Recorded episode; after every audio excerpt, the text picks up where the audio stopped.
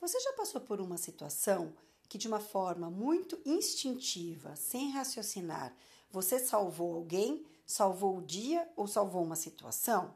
Por exemplo, socorreu uma criança que estava em perigo, por exemplo, estava se afogando numa piscina ou sufocando com algum objeto na garganta?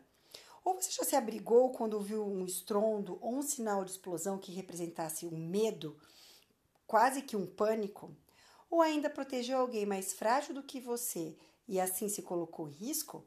Essa pode ter sido o lado bom do sequestro emocional, também conhecido como sequestro da amígdala.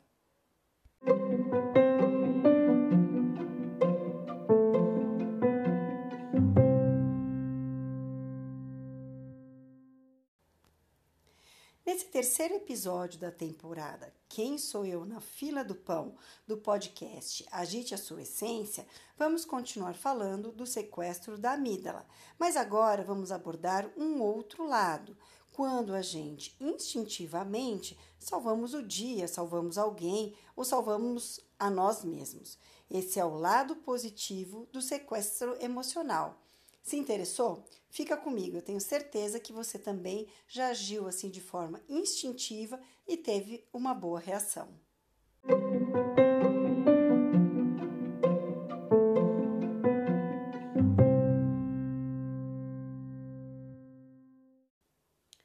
Olá, amigos! Sejam bem-vindos ao podcast Agite a Sua Essência. Estamos agora na segunda temporada em que falamos, abordamos e refletimos sobre quem sou eu na fila do pão. No episódio passado, nós falamos, explicamos um pouco sobre o sequestro emocional, também conhecido como sequestro da amígdala. Se você não ouviu, volta lá e ouve, que é bem interessante. Trata-se de uma parte do cérebro do ser humano que guarda aquelas informações mais instintivas e quando a gente se vê numa situação de ameaça, a gente reage e reage muitas vezes de forma negativa. Tem uma explosão, comete algum abuso e depois a gente se arrepende. Mas existe uma outra forma, é, um outro jeito que a amígdala também sequestra o nosso cérebro, cérebro por alguns segundos, alguns é, breves segundos, e isso pode salvar o dia, salvar uma, uma situação ou até salvar uma pessoa. Olha só, vou contar uma situação que aconteceu comigo recentemente e tenho certeza que você vai se identificar.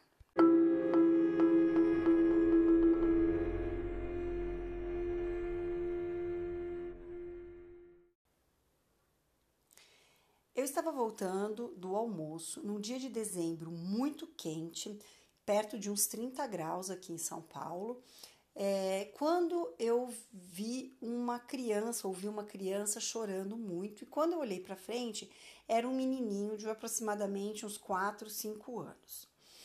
Imediatamente eu identifiquei que a minha amígdala tinha sequestrado o meu cérebro. Como que eu identifico isso? Porque tudo ao meu redor fica escuro e eu só foco naquela situação, naquela pessoa que está em risco. Eu imediatamente andei mais rápido, cheguei na frente do menino, todo o resto eu não consegui enxergar. Me abaixei na altura do menino e comecei a conversar com ele. E respirei, comecei a respirar mais fundo, para que a minha amígdala, que tinha me dado o alerta de perigo, ela pudesse se acalmar e a minha razão voltasse é, com mais força para o meu raciocínio. Eu baixei na, na altura do garotinho e perguntei: que, que está acontecendo? Você está procurando a sua mãe? Aí ele falou: Não, não é a mamãe, é o vovô. Aí eu falei: Mas o que, que aconteceu? O vovô foi na escola? Porque tem uma escola do outro lado da avenida. E ele falou: Não, o vovô foi na padaria. Eu olhei do outro lado da avenida, de uma avenida com bastante movimento, inclusive com ônibus que passam ali, e realmente do outro lado tem uma padaria. E eu continuei conversando com, com o menino. Mas conta pra tia, o que, que aconteceu? Ele falou: eu estava no carro esperando o vovô, começou o barulho muito forte e eu desci do carro. A sorte do garoto e também do avô e de toda a família é que quando ele se apavorou e sentiu o alarme tocando, ele abriu a porta do lado esquerdo do carro, que é onde tem o posto de gasolina e uma calçada, e ele ficou ali. Se ele tivesse aberto a porta do lado direito, provavelmente ele teria descido na avenida e poderia ter sido atropelado por um carro ou até um ônibus. Nesse momento, a minha amígdala, que tinha sequestrado o meu cérebro, já tinha voltado ao seu tamanho e eu já estava raciocinando mais. E aí eu comecei a conversar com o garotinho. Falei: Olha, a tia se chama Kátia, como você chama? E aí ele falou o nome dele. Eu falei: tia tem dois filhos, um chama Daniel e outro chama Mateus. E a tia sabe como conversar com o menino, tudo bem? E aí ele começou a prestar atenção em mim. Onde está o vovô? Aí ele apontou a padaria. Falou: Tá lá na padaria. O que, que ele foi fazer na padaria? Ele falou: Foi comprar pão de queijo. Falei: Então você fica aqui com a tia e a gente vai esperar o seu avô juntos. Porque o meu medo era colocar novamente o menino no carro ou tirar ele ali do posto de gasolina e o avô voltar. Outra hipótese também, outra possibilidade, era alguém pensar que eu estava sequestrando o garotinho, né? E aí eu fiquei ali conversando com ele, breves minutinhos, sabe? Foi bem rápido. Aí eu olhei do outro lado da avenida e o avô saiu na porta da padaria. E aí eu conversei com ele por cima do carro. O senhor é avô do menino? Sim, eu sou. Eu falei para ele não não sair do carro, porque era para eu só comprar o pão de queijo, eu já estava voltando. Claro que a gente não pode julgar é, as pessoas, mas assim, de uma forma mais segura, o avô nunca deveria ter feito isso, né? Ele deixou o menino trancado dentro de um carro num dia quente e ainda com alarme acionado. O menino deve ter se movimentado dentro do carro, o alarme tocou e ele se assustou e desceu do carro. Né? O vô atravessou, né, para fechar a história, o avô é, voltou até o carro, tra trancou o, o, carro com o alarme, pegou a mão do garotinho e eles foram juntos para dentro da padaria. E aí, é, depois disso tudo, o frentista do poço de gasolina é, veio me agradecer. Ele falou: Eu vi a hora que, que ele desceu do carro, mas eu estava abastecendo, estava terminando de fazer o abastecimento de um outro veículo e não deu tempo de chegar perto do, do, do, garotinho. Eu fiquei realmente, falando né, que ele ficou realmente com medo do menino atravessar aquela avenida, que foi a mesma sensação, a mesma é, é, a análise que eu fiz. O meu medo era o garotinho correr para a avenida. E esse foi o gatilho. Eu tenho dois filhos, e, e me apavoro na, numa situação em que uma criança possa ser atropelada, né? Então essa foi a reação é, da minha amígdala quando ela sentiu o gatilho e ela acionou o, o meu cérebro para reagir instintivamente, que foi para proteger o garotinho.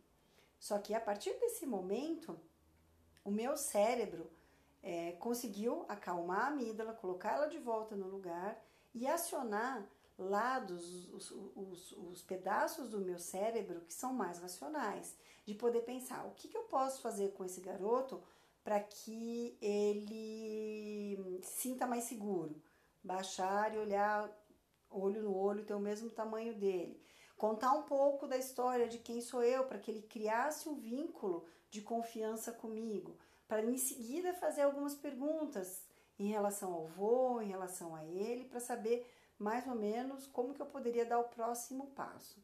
Então, assim, essa é a diferença entre é, você ter utilizar o sequestro emocional, o gatilho do sequestro emocional, na verdade, de uma forma positiva no seu dia a dia, porque a amígdala ela é importante para o ser humano, é ela que faz com que a gente tenha reações mais rápidas, mais instintivas, como a gente falou no episódio passado, para que na sequência você possa acionar o seu lado racional e tomar uma boa atitude. Né? O problema, como nós falamos, é quando a gente não tem esse tempo para raciocinar sobre o próximo passo e ficar um tempo maior é, sequestrado pela amígdala, porque daí tudo é irracional, tudo é muito emotivo, é tudo muito automático a gente pode cometer realmente é, reações, cometer erros que depois a gente se arrependa, tá?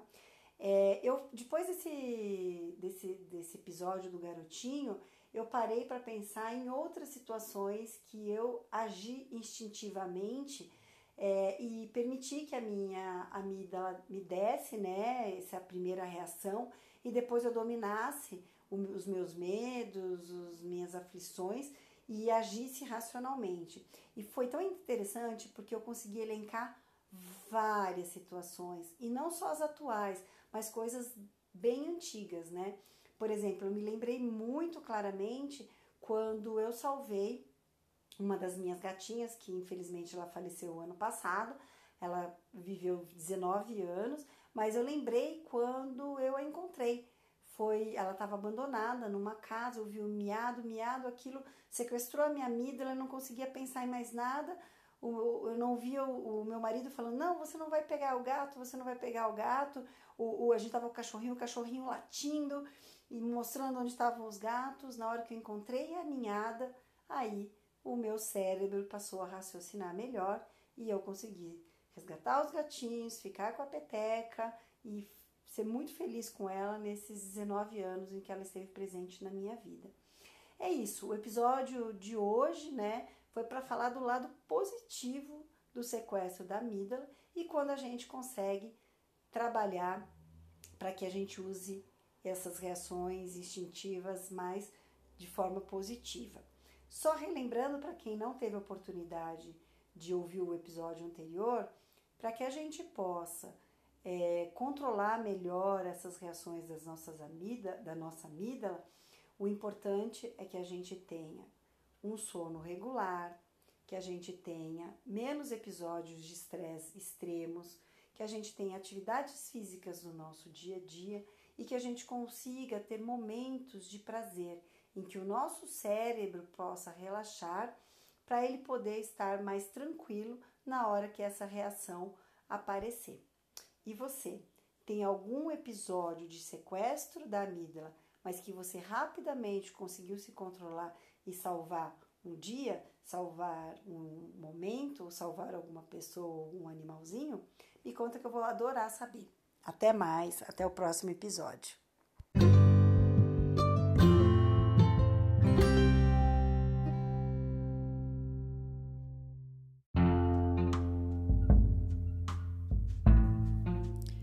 Agite Sua Essência é uma produção da Zunca Press Conteúdo Digital. Você encontra mais informações no site www.zuncapress.com ou nos perfis do Zunca Press no Facebook e no Instagram.